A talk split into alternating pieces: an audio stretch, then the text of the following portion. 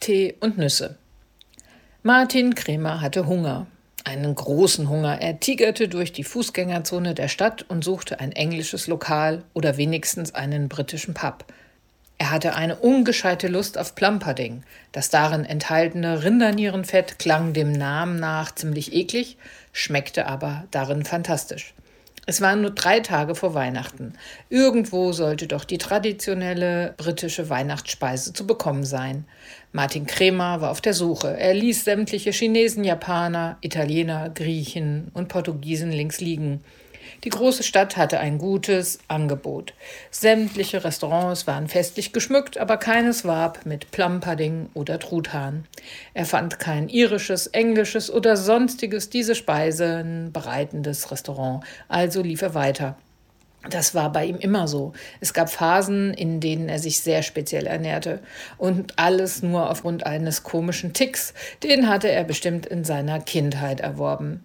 Martin Krämer wuchs wohlbehütet im schönen Limburg an der Lahn auf. Er war der mittlere von drei Söhnen der Familie Krämer, geboren 1967. Seine Eltern waren Finanzbeamte. Beide. Vater Helmut und Mutter Lina liebten Zahlen. Sie beide hatten in Göttingen studiert und wie es zu der Zeit üblich war, blieb Mutter Lina zwecks Kindererziehung zunächst zu Hause. Vater Helmut war ein hohes Tier auf dem Limburger Finanzamt. Martin verstand sich mit Georg, dem Älteren, und Lukas, seinem jüngeren Bruder, sehr gut. Die drei Jungs hatten alle im Sommer Geburtstag und waren zwei Jahre auseinander. Die Familie Krämer wohnte zentral in der Stadt am Kornmarkt. Das Haus hatten sie von Helmuts Eltern geerbt. Großmutter Trude lebte noch und wohnte in einem Zimmer, das im Haus für sie hergerichtet wurde. Den Krämers ging es im Vergleich zu anderen Familien gut. Nach außen blieben sie aber bescheiden und demütig. Einzig von einem Luxusgut konnte Vater Helmut nicht lassen, dem Fernseher. Als eine der ersten Familien besaßen sie bereits 1968 einen Farbfernseher. Helmut liebte das große Grundiggerät. Er war eigens vor der Kaufentscheidung mit dem Zug nach Berlin zur Funkausstellung gereist.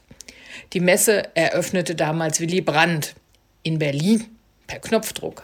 Das Buntbild des PAL-Systems zeigte sich leider einige Sekunden vor dem besagten Knopfdruck also zu früh. Das war ein peinlicher Fehler, der aber der anschließenden Begeisterung für das Farbfernsehen keinen Abbruch tat. Familie Krämer saß so jeden Samstagabend gemeinsam vor dem Fernseher. Sendungen wie Einer wird gewinnen mit Hans-Joachim Kuhlenkampf oder Das laufende Band mit Moderator Rudi Carell waren Straßenfeger.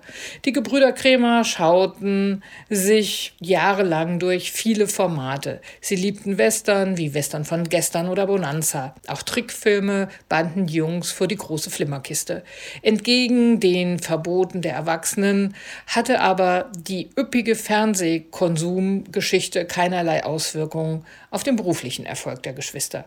Georg und Lukas wurden beide Lehrer, sie blieben Limburg treu und sind noch heute an der Thielemann-Schule unterhalb des Krankenhauses tätig. Martin wurde Arzt, Internist. Nein, nicht in Limburg, aber nicht gar so weit weg. Martin arbeitete als Oberarzt in der Wiesbadener Horst-Schmidt-Klinik. Zudem fuhr er als Notarzt im Rettungsdienst mit. Bei seinen langen Bereitschaftsdiensten konnte er wieder seiner Lieblingsbeschäftigung, dem Fernsehen, frönen. Allerdings wurde er oft durch Einsätze unterbrochen, was ihm aber nichts ausmachte. Zerstreuung eben. Wann sich genau der derartige Tick manifestiert hatte, konnte Martin Kremer nicht genau sagen. Es begann, als er eines Tages auf der Rettungswache im Sessel herumflätzte und mittags die Biene Maya kam. Danach suchte er verzweifelt auf der Wache nach Honig. Er fand diesen im Schrank der Küche und löffelte das vollkommen festgetrocknete Glas Honig tapfer aus. Kurze Zeit später freute er sich, dass es Wiederholungen von Western von gestern gab. Einzig, dass er im Anschluss stundenlang auf der Suche nach Baked Beans war, verhagelte ihm die gesamte Woche. Es folgten dann noch die afrikanische Phase nach Kimba der Weiße Löwe, ein Burgerhunger nach Wiederholungen von Dallas und Denver, was aber kein Problem war.